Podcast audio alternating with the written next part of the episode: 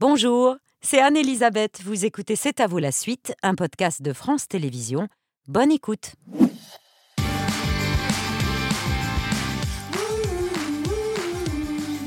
C'est à vous en direct jusqu'à 20h55 avec Émilie, Pierre, Patrick, Mohamed, Mathieu et le point cuisson de 20h avec Michael Meunier, le chef du restaurant de la Villa Duflos à Perpignan. Euh, ce soir, un magret de canard au miel revisité avec de l'oie. Tout à fait. Et Donc voilà. on va utiliser un filet d'oie euh, de Tresserre, donc qui se situe à côté de Perpignan, avec du miel au safran des aspres. Et avec des poireaux. Non, alors, c'est pas tout à fait des poireaux, c'est des calçots. ah pardon. C'est comme des poireaux, euh, c'est comme de la cébette, on va dire. Ah, de l'oignon bête. Voilà, mais origine de Catalogne. Ah ben voilà, parce que ça ressemble furieusement à des Oui. poireaux une fois que c'est découpé. Et alors, je n'ai rien à faire. Si, vous allez m'aider en fait à quadriller le, le filet d'oie. Alors, quadriller, Voilà. ça sert à quoi? Alors ça sert à- esthétiquement déjà, et puis euh, quand on cuit le... quand c'est bien fait. et quand on cuit le magret, ça permet de faire monter la chaleur. euh, Bon, il est bien quadrillé, mon Oui, pour une première fois, c'est bien. Ah ben voilà. voilà. En attendant la deuxième, merci Voilà. cher Michael, à tout à l'heure pour le dîner. Il y a des clichés qui ont la peau dure et il faut bien un film de cinéma pour leur tordre le cou. La première idée reçue, c'est que les sages-femmes sont par principe des femmes. Or, étymologiquement, un ou une sage-femme désigne celui ou celle qui est un expert ou une experte dans l'art de faire accoucher les femmes. Et contrairement à la deuxième idée reçue, si dans les faits ce métier est majoritairement féminin, un homme y a toute sa place. Bienvenue à toutes les nouvelles étudiantes. C'est qui Meyer? Sage-femme Toi J'ai dit à tout le monde que j'avais eu médecine, donc tu fermes ta gueule, d'accord? Ils vont t'envoyer au bled, gros Tenez. Non, non, mais je peux mettre ça, donnez-moi la bleue. Premier outil de la sage-femme, c'est d'avoir de bonnes pompes. Tous les jours, on court un vrai marathon. Yo, comment ça se passe ce début d'année là? Nonchalance. Et quand on rentre quelque part, on se présente. Manque de sérieux en classe. Aucun engagement. Après, tu nettoies tout ce qu'il y a là et les bassins derrière. Alors moi, si j'ai un conseil à vous donner, mettez-vous au travail. Il faut que tu saches que les femmes se confient beaucoup plus facilement à nous qu'à un médecin. Donc c'est très important que tu les écoutes.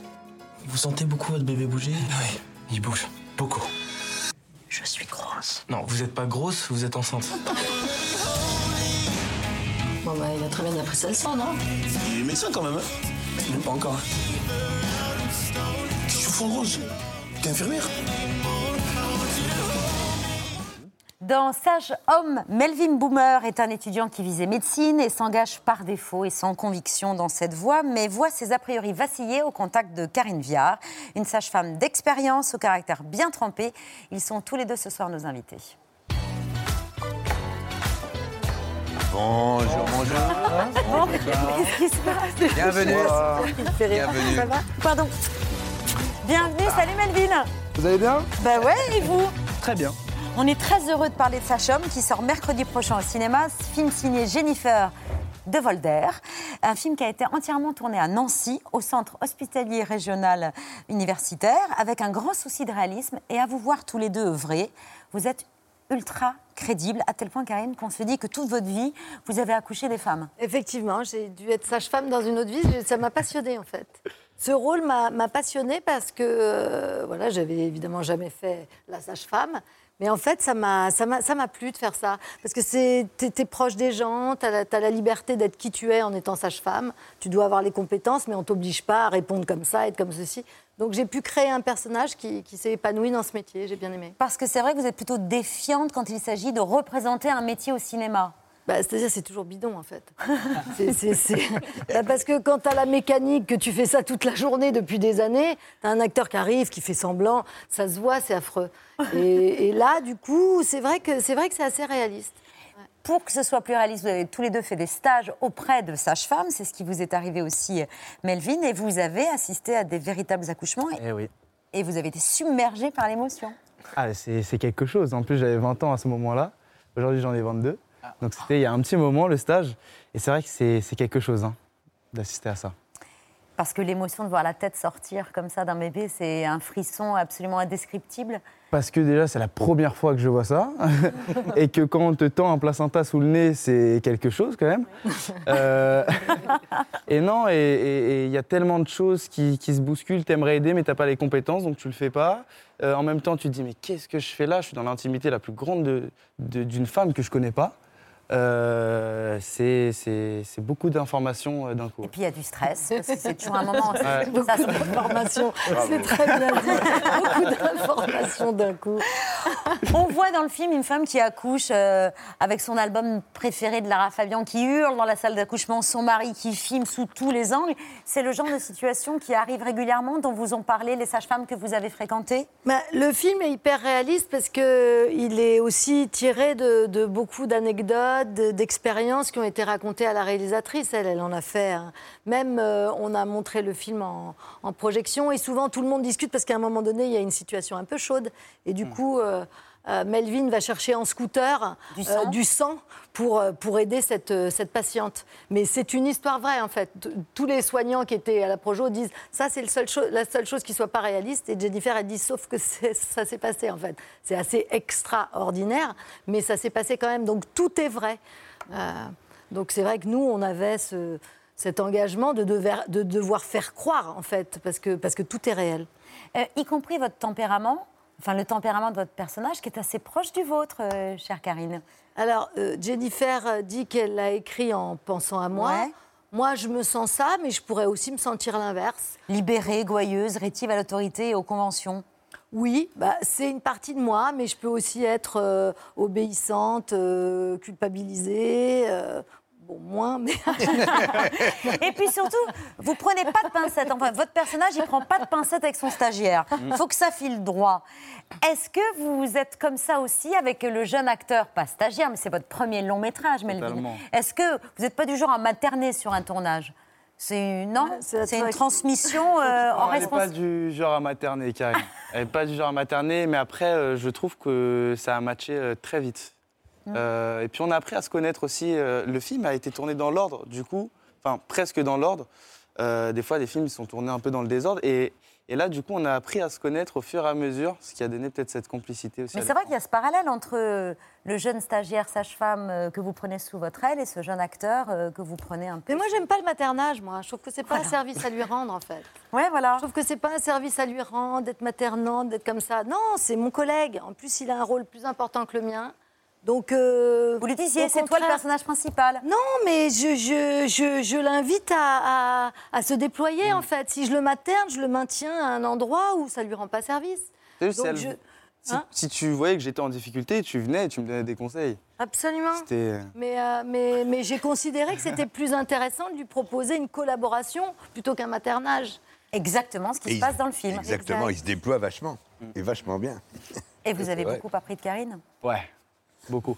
Même si elle dit le contraire, euh, mais moi j'ai beaucoup appris, j'ai regardé comment elle jouait. Non mais c'est vrai, Vous n'avez pas vu la moue de Karine c'est la réalité, parce que tu t'en rends pas compte. Non mais euh, Vous en rendez pas compte, Karine. Vrai, je m'en rends pas compte. Bon, on parle longuement de ce film, qui est super. Moi, j'ai déjà appris Ah oui, que sage-femme, c'était étymologiquement euh, une personne sachante sur les femmes, et non pas une femme tout court euh, qui est sage. Enfin bon, bref. J'ai j'ai pas découvert la lune, mais un peu. Mais en tout cas, je le savais pas. C'est l'une des choses qu'on apprend dans ce film dont on parle, euh, si vous le voulez bien. Ne me maternez pas, euh, s'il vous plaît, Karine. Non, mais ce qui est, ce qui est assez super, c'est que c'est quand même une profession euh, qu'on a tous rencontrée, tous ceux qui ont des Ouais. enfants, et dont on ne connaît rien. fait. Exactement. On ne connaît, on ne sait pas ce que c'est, on ne sait pas comment ça se passe. Moi, je savais pas qu'il fallait faire des premières années de médecine déjà. Exact. On, on- on ne sait rien de cette profession, alors que c'est une profession qui est pour le coup au cœur même de l'existence. Et je trouve que c'est pas mal. Exactement, on en parle euh, avec vous dans un instant, mais là c'est l'heure des infos express. On va apprendre plein de trucs aussi. Ah bah tiens, Patrick.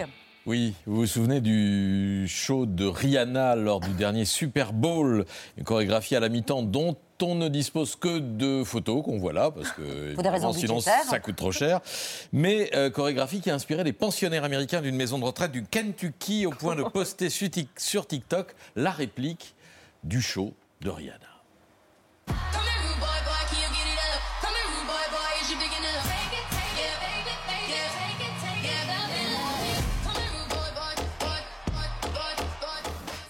Et voilà, merci Mais j'aime mamie. ça tellement. Ça a fait 31 millions de vues sur euh, Mais TikTok. Euh, Jay-Z s'est chargé d'envoyer un bouquet de 100 roses rouges à ses retraités. Une petite carte se trouvait avec sur laquelle était écrit ici à Rock Nation, le label de Jay-Z et de Rihanna. Nous aimons votre TikTok. Ah. Et peu de temps après, ça a été au tour de Rihanna de leur adresser le même bouquet, mais avec des roses blanches. Mesdames, votre danse était incroyable. De l'amour de la part de Rock Nation et de Rihanna, c'était inscrit sur la carte les croulants ont croulé sous les fleurs.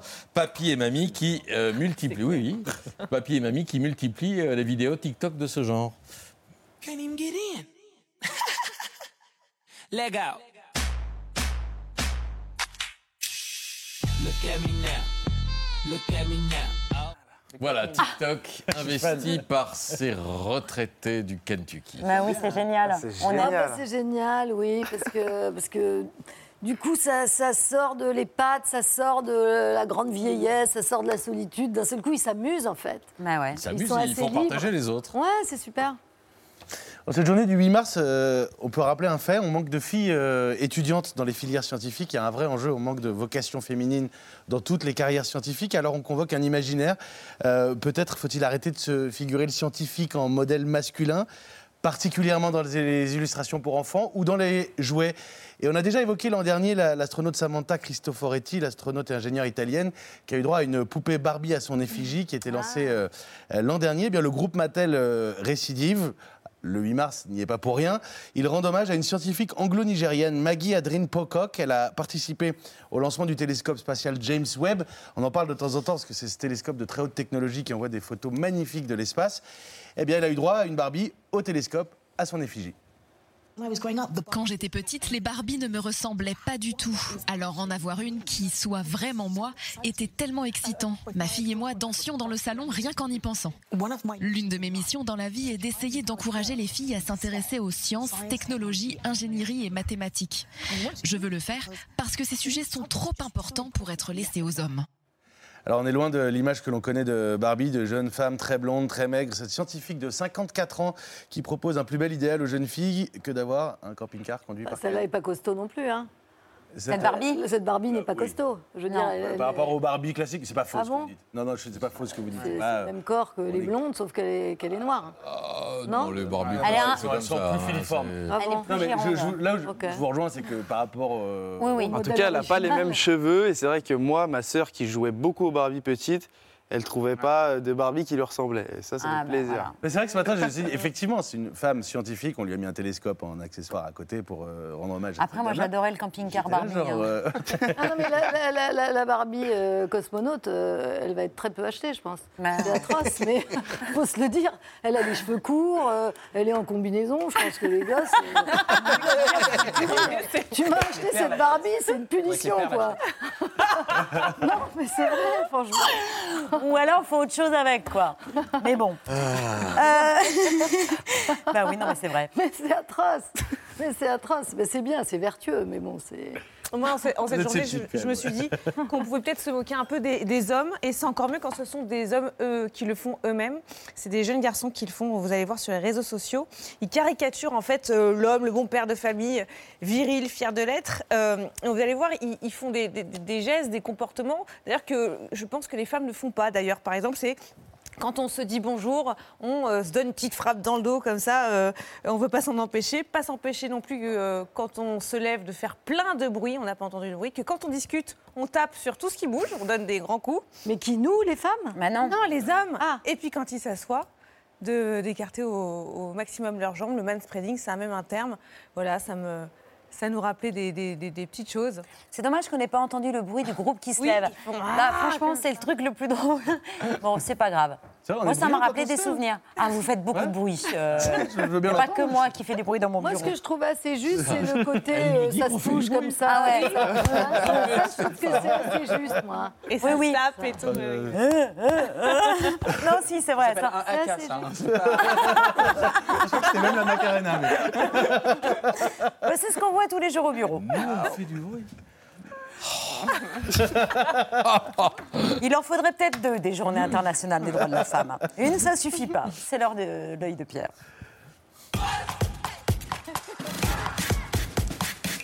Si vous connaissez Gorillaz, vous les aimez forcément et je ne vous apprendrai rien. Si vous ne les connaissez pas, vos enfants et petits-enfants vous diront mieux que moi que c'est le groupe le plus multiforme, le plus visuel, le plus créatif de la scène musicale anglo-saxonne depuis plus de 20 ans. Petit florilège. We're now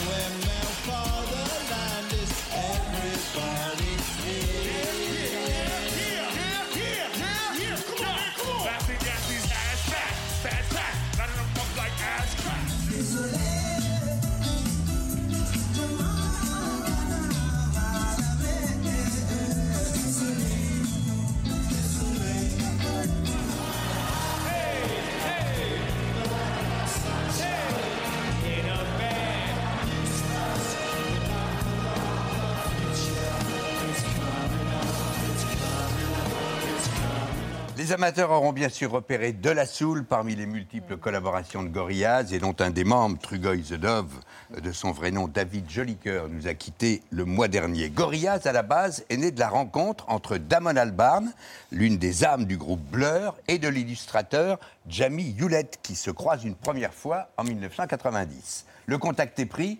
Quelques années plus tard, l'un et l'autre se séparent de leurs compagnes respectives et décident de se mettre en colloque.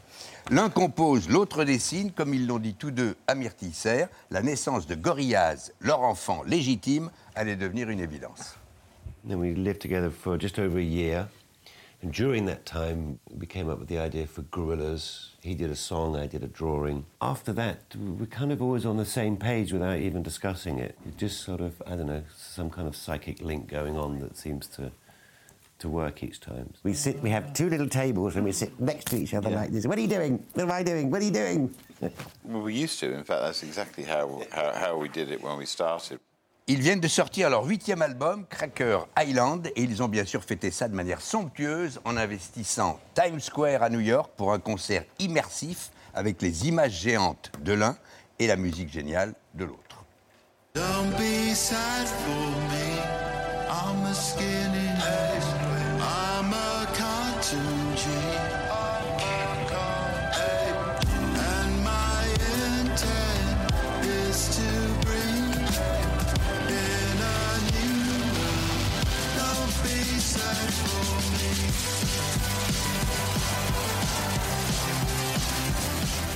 Puis c'est dingue, cette capacité des deux hommes à multiplier les collaborations en accueillant plein de gens. Cette fois-ci, dans l'album, ils sont avec Stevie Nicks, Thundercat, Tame Impala et même le rappeur portoricain Bad Bunny. Euh, je parlais de groupe virtuel. Damon Albarn, qui a l'humour bien britannique, a fait à Myrtille une petite démonstration de l'énorme matériel qu'il utilise pour composer et créer.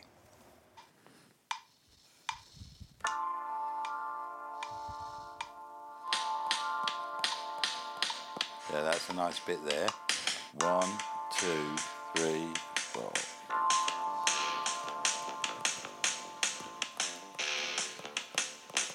There you go. I finished on. Oh, not finished on the beginning of something. So, voila. Notez tout de même que le groupe Blur ne raccroche pas non plus, puisqu'ils sont en ils seront en tournée cet été avec une date en France le 6 juillet. En attendant Cracker Island, c'est le huitième Gorillaz incontournable. Et Melvin, ça vous épate qui compose sur GarageBand? Sur GarageBand. Ouais. Et j'ai toujours essayé, mais j'ai jamais réussi. Il faut continuer à essayer. Ah, faut continuer, faut- ouais, c'est une Se mettre en application. coloc comme eux. Mais elle est facile en plus l'application, c'est ça qui me. C'est fou.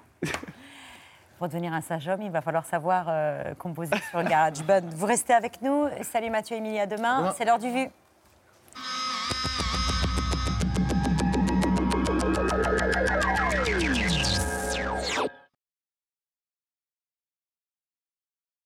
Entre 1 280 000 manifestants selon la police et 3 millions et demi selon la CGT. La mobilisation contre la réforme des retraites bat des records. Elle a été marquée par des blocages sur les routes, par une circulation des trains au ralenti et cela pourrait durer.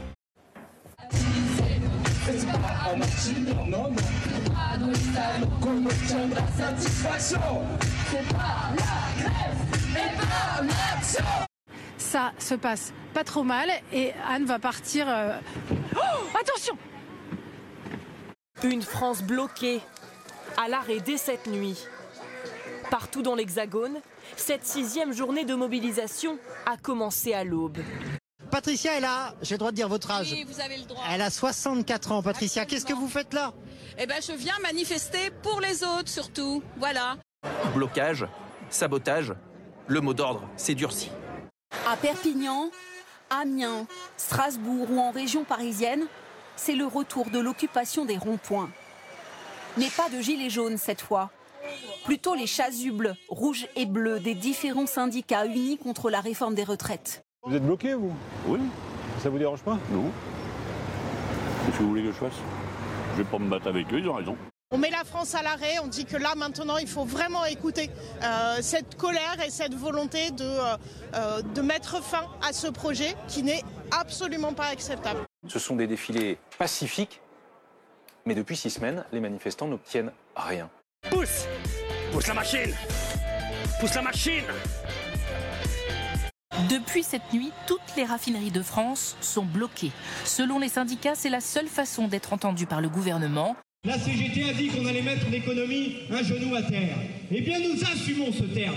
Nous l'assumons clairement. Parce que quand les salariés de ce pays se mettent en grève, eh bien oui, l'économie de ce pays ne tourne pas. Qu'est-ce que vous entendez exactement par mettre à genoux l'économie française Qui a parlé de mettre à genoux l'économie C'est vous qui nous dites euh, mettre à genoux l'économie. Nous, on dit. Lors de la conférence à la CGT. Euh, Où ça? À la CGT. Quelle CGT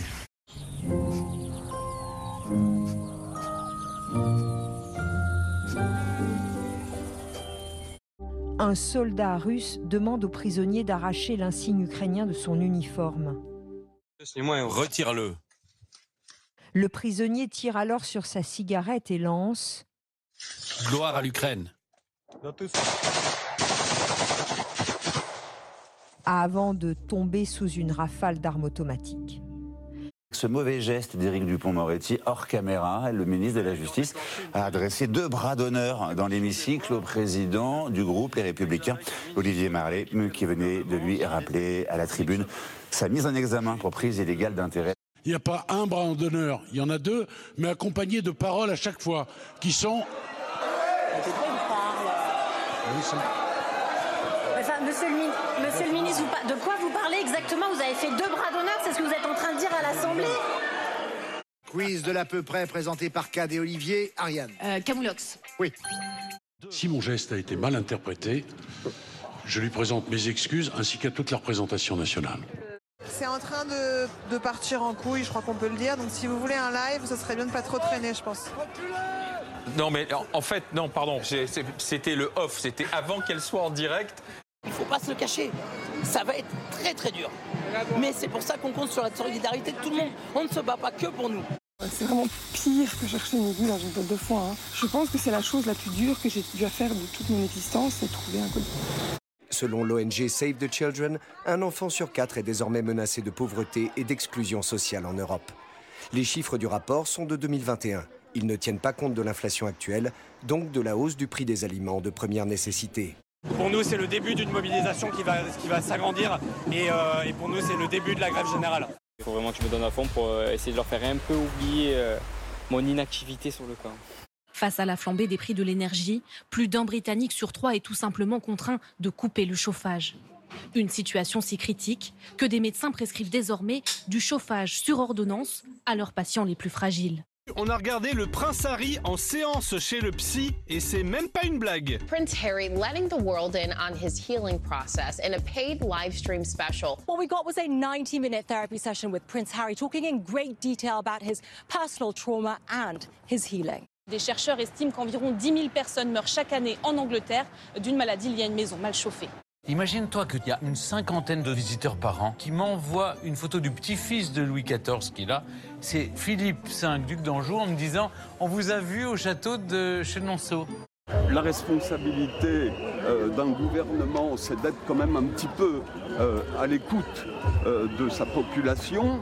Alors s'il a besoin d'un sonotone, eh bien, on peut lui offrir. Depuis le 10 janvier, rien, nada, que dalle. Mais franchement, pas ça- un contact. Rien du tout. Un coup de fil Parce de la que- Première mais- ministre mais- à toutes les organisations syndicales, un soir, un dimanche soir. Il existe techniquement des solutions pour écouter les gens. Pourquoi pas les rendre représentatifs pour faire des choix euh, bon, Je suis sondeuse, euh, je ne me refais pas, mais c'est intéressant aussi de savoir. euh, bah, voilà, et, et les gens peuvent proposer des idées, et puis on pourrait tester si elles sont représentatives ou pas représentatives. Il y, a des, il y a des solutions qui sont imaginées dans des pays. Il y a des, même des pays qui aujourd'hui, des, des partis politiques qui imaginent de fonctionner de cette manière-là pour être des vrais représentants du peuple, c'est-à-dire qu'ils ne représenteraient plus que ce qu'on leur, euh, on leur soumet. Moi, je crois qu'on est en train de passer à un sentiment de mépris et qui va potentiellement se transformer en colère. À quel moment, j'en sais rien. C'est une scène de la vie quotidienne au travail qui est plutôt rare, quand l'homme est ultra minoritaire et que ses supérieurs, toutes des femmes, le bisutent. Euh, Dis-moi, ça va? Ça s'est bien passé aujourd'hui? Rien à signaler? Hum, Enfin, il y a une femme qui, qui n'était pas trop sûre de qui était le père. Ouais, Euh, un classique. Non, la dernière a dit que ça allait. Enfin, juste, elle était juste un peu fatiguée, mais. euh, Un peu fatigué Non mais tu y retournes immédiatement. Tu la trouves et tu nous le ramènes. euh, je crois qu'elle est déjà partie là. Ah non mais ça va, mais je suis un peu fatiguée. euh, chez une femme enceinte, ça cache potentiellement un mal profond. Ah oui, oui, oui, oui, oui, il faut pas plaisanter avec ça. Elle souriait, enfin, elle était super détente. hein, Ah et- oui, mais et- elle sourit justement parce qu'elle veut faire bonne figure. Vraiment Elle a pas de Ah choix, oui, c'est encore oui, pire. oui. Ah non, laisse Oui, pas oui, passer oui, ça. oui. Allez, vas-y, cours.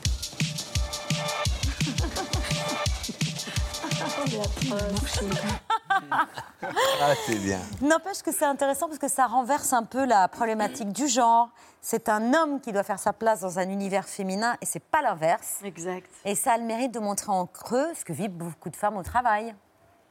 Ça, cette problématique inversée? Oui. Oui, oui, c'est sûr, c'est sûr. Mais, mais euh, ce que j'aime beaucoup dans le film, c'est sa profondeur, c'est-à-dire que ça aborde plein de sujets, sans jamais donner de leçons, mais ça donne à voir beaucoup de choses, effectivement, ce, ce jeune homme dans un univers typiquement féminin. Mais euh, ce que j'aime aussi beaucoup, c'est que c'est un film profondément féministe dans la mesure où, où il invite hommes et femmes à se retrouver à un endroit, en fait. Et, ça, c'est une chose que j'aime bien dans ce film. Et puis aussi, il y a une scène où de vraies sages-femmes, euh, qui sont des figurantes, soulèvent leurs difficultés à faire entendre leurs revendications, notamment sur la question des salaires, parce qu'elles sont en majorité des femmes.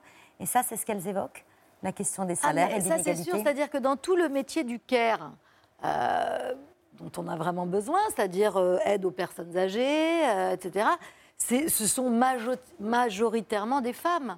À partir de là, on pense que c'est de l'empathie, d'abord que ce sont des qualités féminines et pas masculines, et donc on les prend moins au sérieux que des métiers qui engagent la compétitivité, l'agressivité euh, et toutes ces choses-là. Ça va évidemment changer parce que c'est tellement absurde et tellement manichéen et c'est tellement faux, mais ça va changer, mais, mais ça a perduré pendant tellement d'années.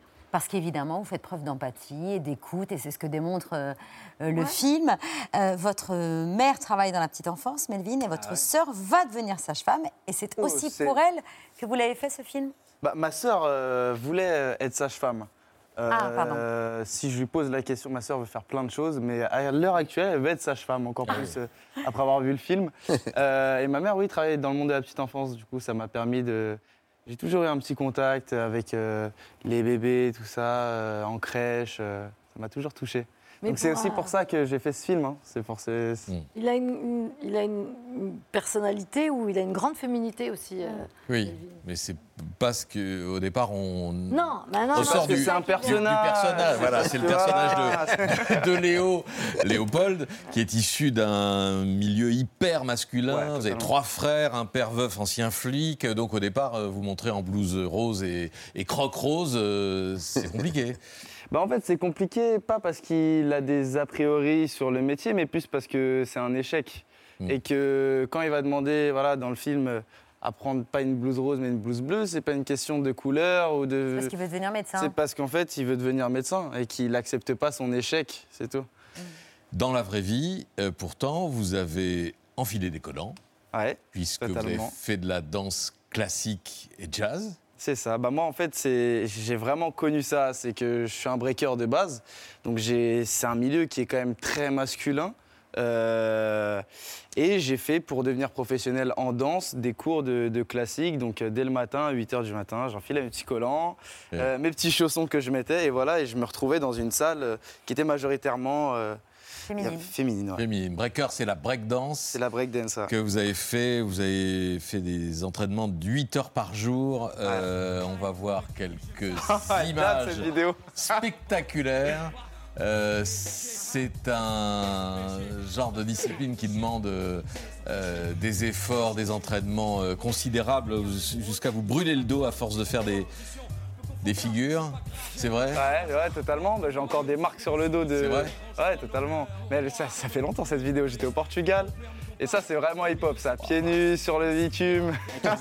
Bah, c'est pas si vieux, c'était il y a deux, deux ans et demi. C'est aux Jeux Olympiques cette année. Ouais, maintenant, c'est aux Jeux Ah Olympiques. Ouais. Mais c'est ouais, c'est une, Ouais. c'est une, euh, Ça- discipline. Ça, va être une discipline libre. cette année, euh, Ouais, ça. Paris 2024, il y a du breakdance. Et vous êtes euh, spécialiste en breakdance Mon mari a Non. déjà pris des places. C'est vrai Ouais. Moi, je veux voir absolument le breakdance. Ouais. Ça, ça m'intéresse vraiment beaucoup. C'est dingue Oui, ça. on l'a dit il n'y a pas longtemps.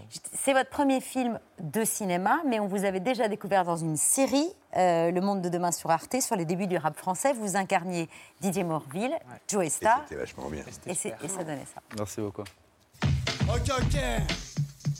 La prouesse maîtresse s'efface sans toute limite en faire bouger ton corps. Donc bouge plus fort, bouge plus fort. Et là je reviens en trois temps, donc dans l'élément suprême.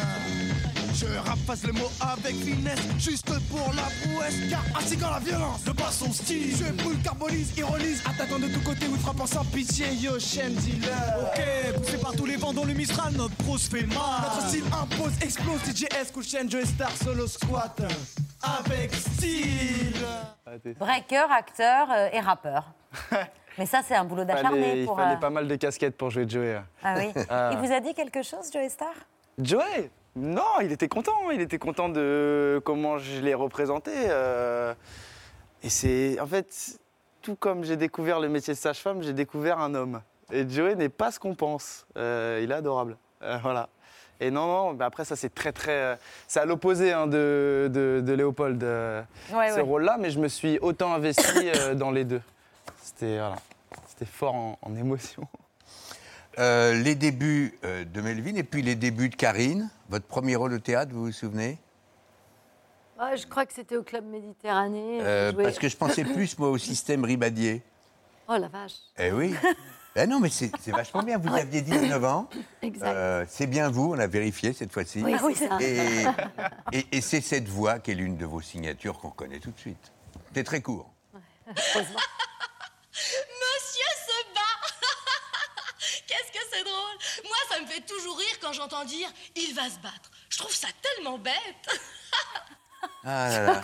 je suis tellement mauvaise. Mais surtout. non, mais c'est- je peux, je peux pas me regarder. bon, je suis huileuse et tout, je peux pas me supporter. Euh, vous avez fait plein de petits boulots entre les castings. Et alors, il y en a un que je ne savais pas. Vous avez fait de la prospection téléphonique pour le RPR, même une fois. Absolument. Fallait ouais. bien manger.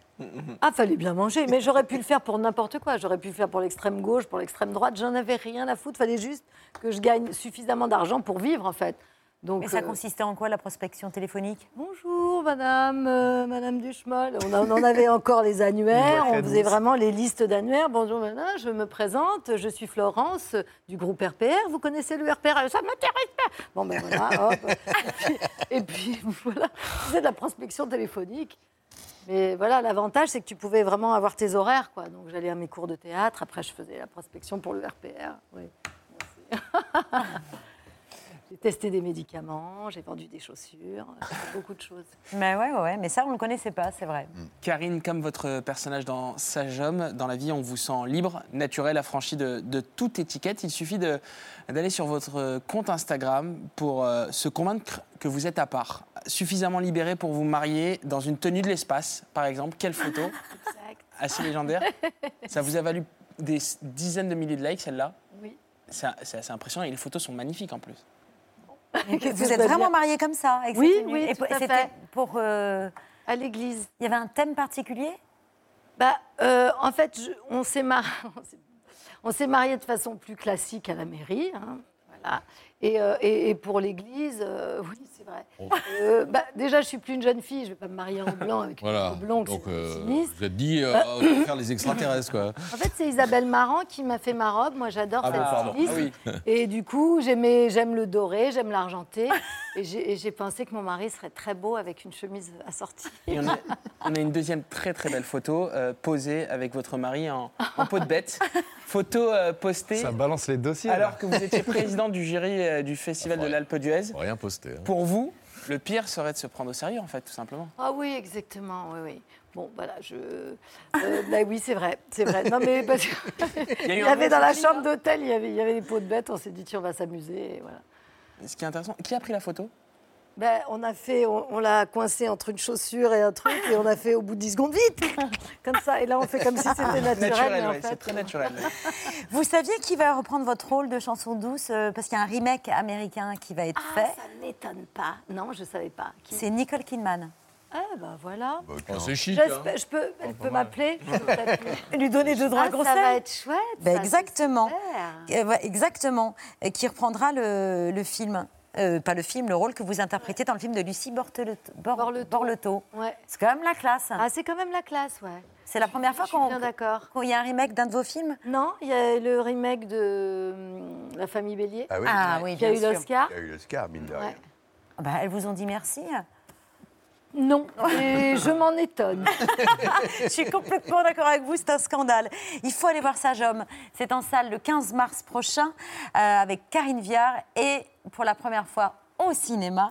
Melvin Boomer, vous êtes excellent, cher Melvin. Ah, c'est gentil. Euh, et très bien cornaqué par celle qui ne materne ni les acteurs, ni les stagiaires sages-femmes, Karine Viard. Clac, on passe à table. Moi, je vous materne pas non plus. Et Daphné Roulier nous rejoint. À tout de suite.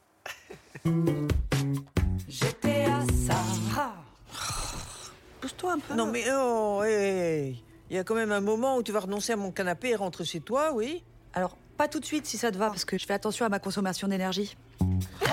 Comment c'est possible qu'il fasse plus froid dedans que dehors? Oh non, Non, je trouve qu'il fait bon, moi. Faut juste se couvrir un petit peu. Enfin, regarde tes mains, elles sont bleues. Ah non, mais ça c'est parce que j'ai pas mis mes moufles. Tu veux une couverture? Je veux bien un duvet. Et puis une grosse casserole avec des petits bois et des journaux. Hein, on va faire un vœu. Bon, alors c'est une expérience sociale, hein. Vis ma vie de sans-abri, mais dans un appartement. Qu'est-ce que t'es condescendante. Ah bah ça, toi, la crise énergétique, les émissions de gaz à effet de serre, tu t'en fous. Il fait au moins 20 degrés ici, c'est aberrant. Zoé, j'ai ouvert le frigo, ça a fait de l'air chaud. Ah oui, c'est sympa, je fais ça de temps en temps aussi. Mais faut pas en abuser, hein, c'est très mauvais pour la planète. Non, mais là, il faut que tu fasses quelque chose parce que tu vas te choper une pneumonie. hein. Mais non, le froid c'est comme la douleur. Passé un certain niveau, euh, on sent plus rien.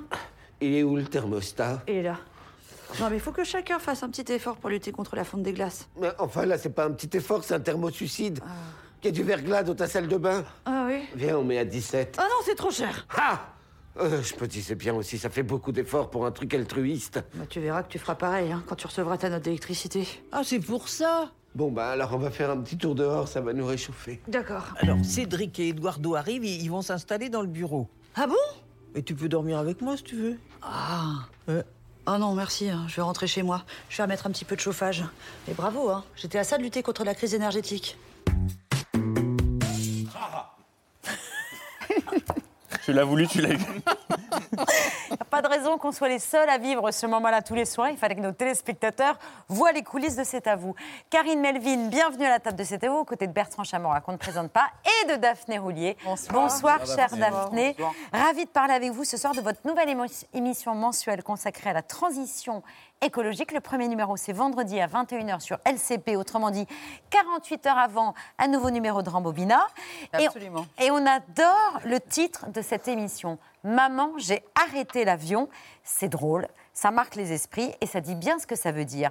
Qu'on se pose des questions concrètes sur les actions utiles, les solutions à notre portée pour réduire euh, à nous tous notre environnemental. empreinte carbone. Et arrêter l'avion, c'est une bonne solution? Euh, oui, c'est un des postes, euh, un des postes d'émissions de gaz à effet de serre. Il y en a plein. euh, la nourriture, une, trois fois par trois fois par jour. Trois fois par jour, on vote en fonction de ce que l'on mange. On vote aussi quand on s'habille, au moins une fois par jour, voire deux, si on ne dort pas nu. Et quand on, et quand on se déplace. Et quand on se déplace, effectivement. Il y a eu un peu d'hésitation parce qu'il y a deux mois, vous disiez c'est un titre provisoire. Maman, j'ai arrêté l'avion. Ah non, non, non, non, non, non, c'était pas, non, non, c'était pas un titre provisoire. Moi, moi, j'aimais beaucoup ce titre. Euh, c'est un, un titre euh, à la canale, avec Ouais, un ouais. twist. Euh, Pierre reconnaît bien là. Mais euh, il fallait juste demander l'autorisation. Ah, c'est pour ça. Voilà. Aux Américains? Aux Américains. Ah ouais? Voilà. Oui, oui, bien sûr. Bah Là, c'est pas j'ai raté l'avion. Non, mais bon, ils auraient pu contester. Vous savez, on est dans une époque très procédurière. Donc il fallait quand même. on- Alors, fallait- ma collègue Coquine a dit oui. Oui, il a dit oui. Donc, Bon, bah, maman, j'ai arrêté l'avion. Ok, c'est bon. C'est un bon titre. Et Nicole Kidman? On l'a pas consulté. Oui, bah, elle n'a rien à voir avec l'histoire, hein, mais c'est pas grave. Donc, l'empreinte carbone du soir, cher Michael Meunier, euh, du canard, de l'oie, De loi.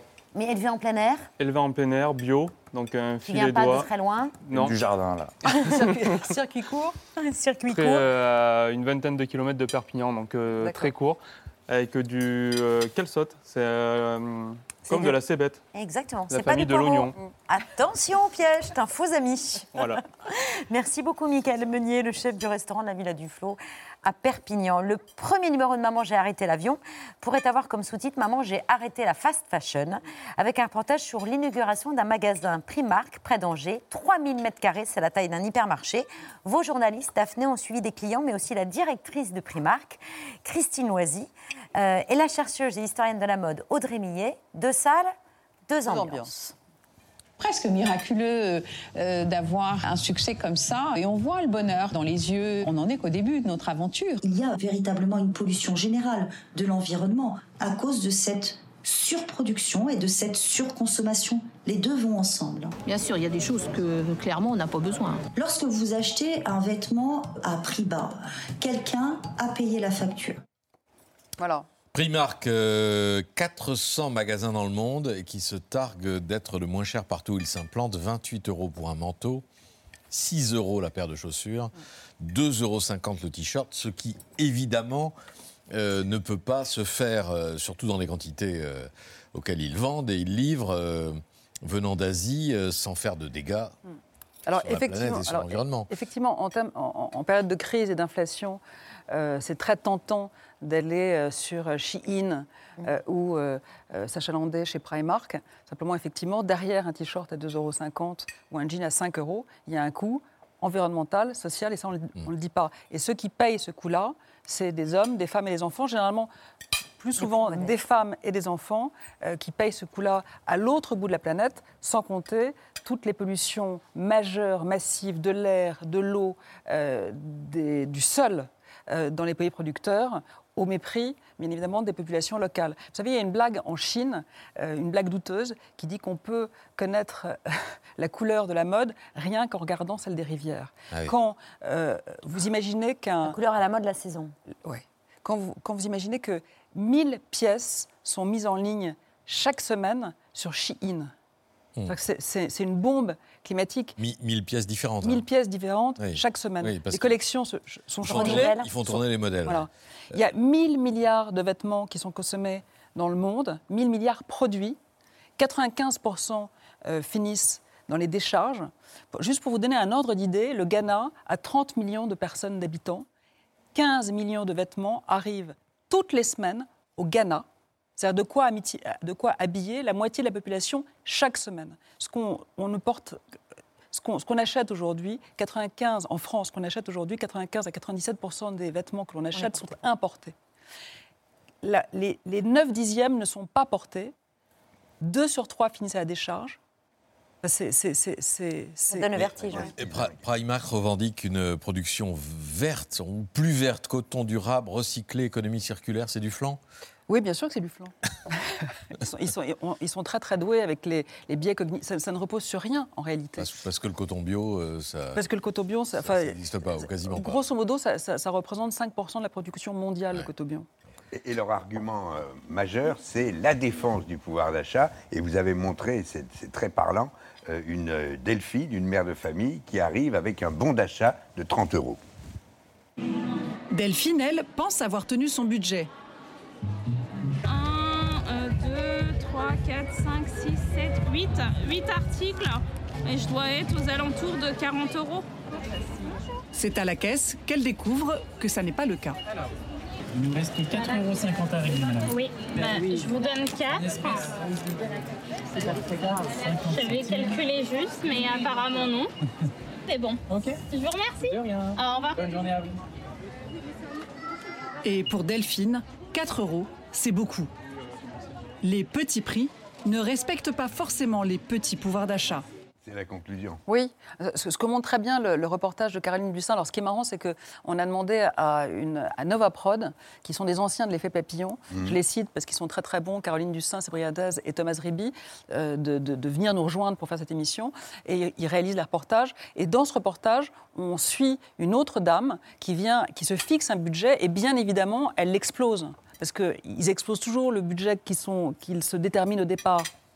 En fait, on achète beaucoup plus que ce qu'on. En plus, tout l'agencement et l'organisation du magasin Est fait pour- fait pour vous oublier la notion. Absolument. Faire oublier la notion du temps et du blé. Absolument. Tous les biais cognitifs et les publicités, les étiquettes, oui, absolument. Mais dans Maman, j'ai arrêté l'avion, vous donnez aussi des, possibilités, des, solutions euh, pour faire face à, un modèle de surconsommation qui s'est emballé et permettre à, des familles comme celle de, de Delphine de se vêtir de, manière écologique éthique, même à l'échelle individuelle. Et par exemple, il faudrait euh, faire en sorte que ces vêtements déjà produits aient une vie plus longue. Euh, en clair, qu'au bout de 7 ou, enfin 6 ou 7 lavages, les vêtements ne se déchirent pas, ne, puissent pas être jetés tout de suite à la poubelle. En réalité, si vous suivez toutes les trajectoires climatiques, tous les scénarios disent la même chose. Il va falloir réduire notre consommation d'énergie. Ce qui veut dire, en clair, qu'il va falloir réduire notre consommation tout court.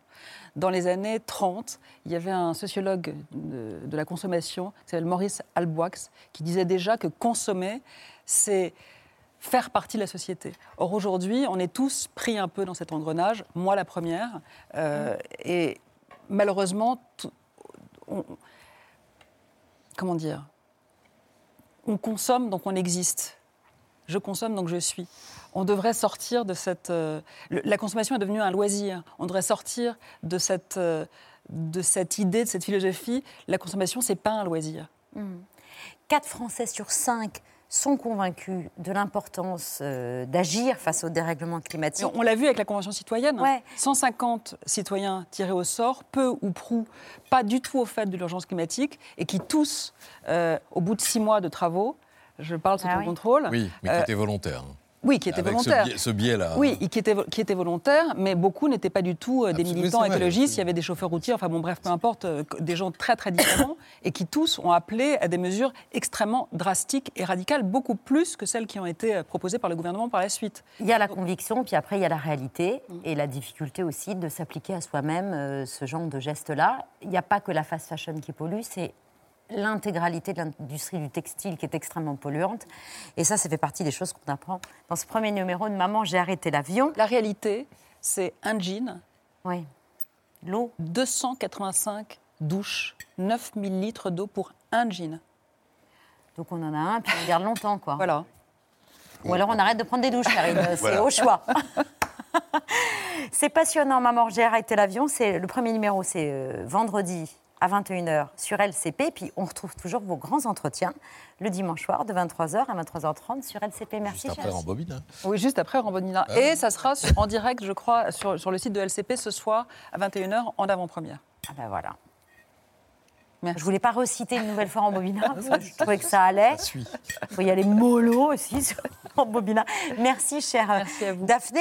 Juste avant la BC de Bertrand, un coucou à Augustin Trapenard qui est en direct euh, pour la grande librairie à suivre juste après C'est à vous. Salut Augustin, des femmes ce soir à l'honneur.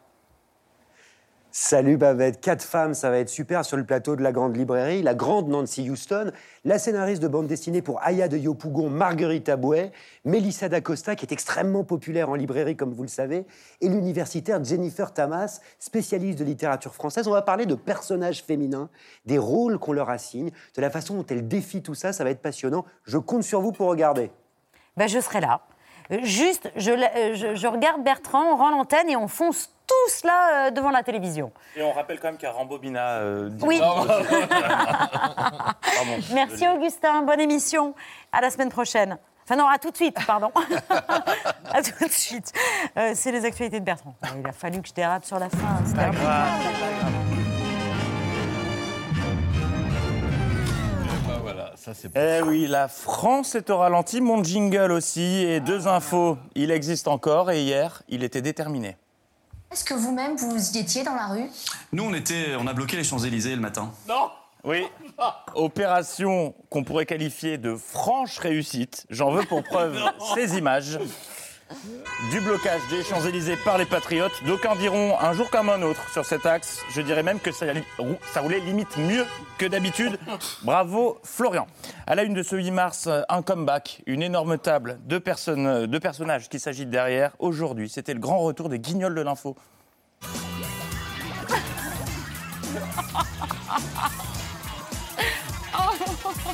Merci euh, de votre présence à ce point presse qui a été organisé euh, par notre secrétaire général à l'occasion euh, de la journée de la journée de la femme. Ah non, c'est couillon, Eric. Euh, Pour une fois, les LR organisent une conférence spéciale à l'occasion du 8 mars et de la journée internationale des droits des femmes. Et dès l'intro, ils nous balancent un journée de la femme. Après, on l'excuse. Il n'est pas le seul. Tout le monde n'a pas encore intégré l'objet de cette journée. On est quand même le 8 mars, c'est la journée de la femme. En cette journée de la femme Ce sera la journée de la femme. Le jour de la journée de la femme. Beau cadeau pour votre femme, pour la journée des femmes. Et c'est la journée de la femme. hein. On est dans les fleurs parce que demain c'est la journée de la femme. N'oubliez pas que les fleuristes sont ouverts aujourd'hui. Voilà, et je t'ai acheté des roses pour la journée de la gonzesse. Allez, bonne fête, la bête. Journée internationale des droits des femmes que CNews a également euh, tenu à célébrer tout à l'heure. On veut tuer la virilité, on veut humilier la virilité, et à travers cela, finalement, on piétine la virilité. Est-ce qu'il faut en finir avec cette journée? Ah bah tiens Mais oui, mais finissons avec ce merdier, la merde à la fin. voilà. Célébrer à sa façon. Et avant la journée euh, des droits des femmes, hier c'était la journée des bras de l'homme, ceux d'Éric Dupont-Moretti euh, en l'occurrence. Et ce matin, qui était convoqué chez la Dirlo pour se faire tirer les oreilles en pointe? C'est Gabriel Attal, qui savait dès le début qu'il allait se faire engueuler.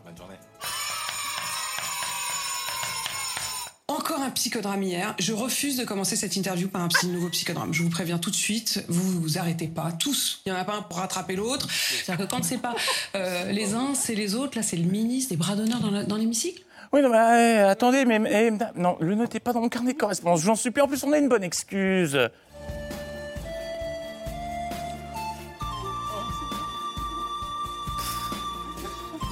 Il a évidemment pas fait de bras d'honneur euh, à un député, mais qu'il a fait, il a mimé un bras d'honneur à la présomption d'innocence.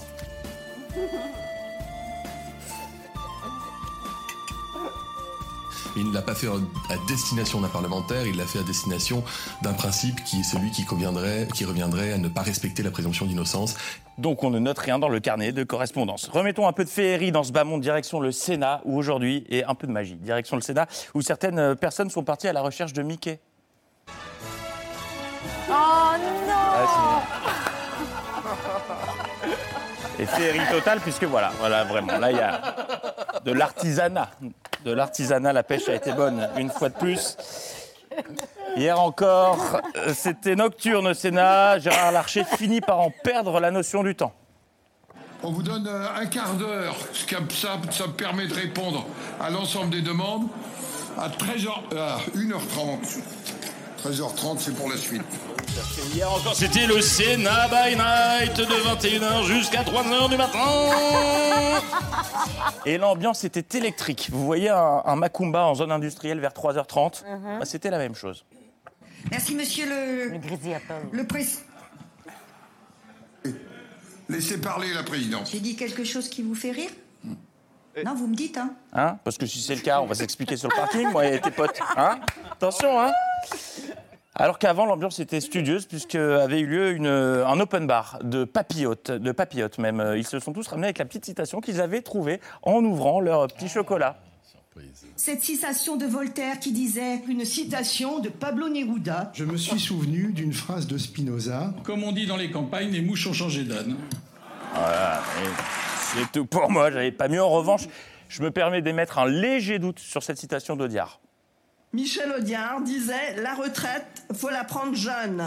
Faut surtout la prendre vivant. C'est pas les moyens de tout le monde. Nous ne voulons pas imposer aux Françaises et aux Français qui ont travaillé toute leur vie et qui aspirent à un repos bien mérité de travailler deux années de plus. Euh, non, alors euh, non, Audiard n'a jamais dit ça. Il est mort en 85. Je pense qu'il manquait un point entre la citation et la suite de votre intervention ou une rupture de ton.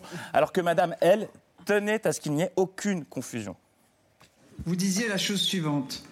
Cette volonté de reculer l'âge de la retraite est doublement injuste. Injuste car elle écarte d'emblée la recherche d'autres recettes. Tiens, tiens. Notamment, tiens, tiens, c'est de moi. hein. Et c'est une, euh, c'est une citation qui, qui fera date. C'est Pour ceux qui. Tiens, tiens, c'est de C'est moi. honnête, c'est honnête. Mais oui, et Tintin, c'est d'Hergé. Euh, oui, c'était Ça, soirée. c'est de toi. Ouais, c'est pas ouf. Euh, soirée littéraire au Sénat hier et certains sénateurs ont trouvé un moyen euh, pour attirer l'attention d'Olivier Dussopt. L'attention de monsieur le ministre et je demande sa concentration. Alors, en dix lettres horizontales, commençant par E, synonyme d'obstination. Euh, ah, bah tu l'as, oui. Entêtement Entêtement, merci. Bravo. En sept lettres, euh, verticale, finissant également par E, se dit d'une réforme qui toucherait les plus faibles et épargnerait le capital. Injuste. Inju- Elle est trop forte, c'était injuste. La bonne réponse, en revanche, message à la présidence du Sénat ne les faites pas veiller si tard, ils commencent à fatiguer. Les sous-amendements qui ne se rapportent pas au texte Par l'image. et qui ne s'imputent pas donc correctement et euh, qui auraient pour effet de contredire le sens des amendements, de l'amendement auquel ils s'appliquent. Merci Katoche, mais c'est pas clair. Euh, si quelqu'un peut lui faire savoir Si Si C'est très clair Non, non, non. Une nocturne qui a eu raison des nerfs de Gérard Larcher. Alors, je ne sais pas si c'est dû à la coupure de courant dans sa permanence, qui l'a obligé quand même à mettre 10 kilos de saindoux à la poubelle, ainsi que 7 têtes de veau et 2 jarrets de porc. Foutu chaîne du froid. Toujours est-il euh, qu'hier, Gérard Larcher était colère. En application, s'il vous plaît. S'il vous plaît. S'il vous plaît. Poursuivez, Madame la Présidente. Dernier alinéa de l'article 44 bis. C'est moi qui préside. Merde On referme ces actualités avec Olivier Véran, qui était l'invité donc d'RTL ce matin et qui a foutu un de ces bazars dans le studio. Les Français nous ont demandé de le faire alors qu'on est en majorité relative, de chercher des accords. J'appuie sur un bouton. C'est bon. Euh, Oh là, quelle affaire, mais il a touché quel bouton? J'appuie sur un bouton. C'est bon. J'appuie sur un bouton. C'est bon. Euh, quel est ce gros oiseau au long bec, pourvu d'une poche Olivier J'appuie sur un bouton. Oui, donc faut répondre, mais c'est trop tard. Oiseau au grand bec avec une poche qui permet de stocker du poisson. La bonne réponse était Édouard Balladur. C'est perdu pour ce soir, Olivier.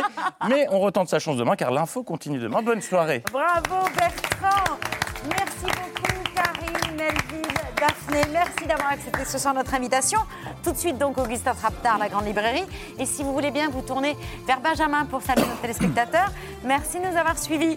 On se retrouve demain en direct à 19h pour C'est à vous. Ciao, excellente soirée.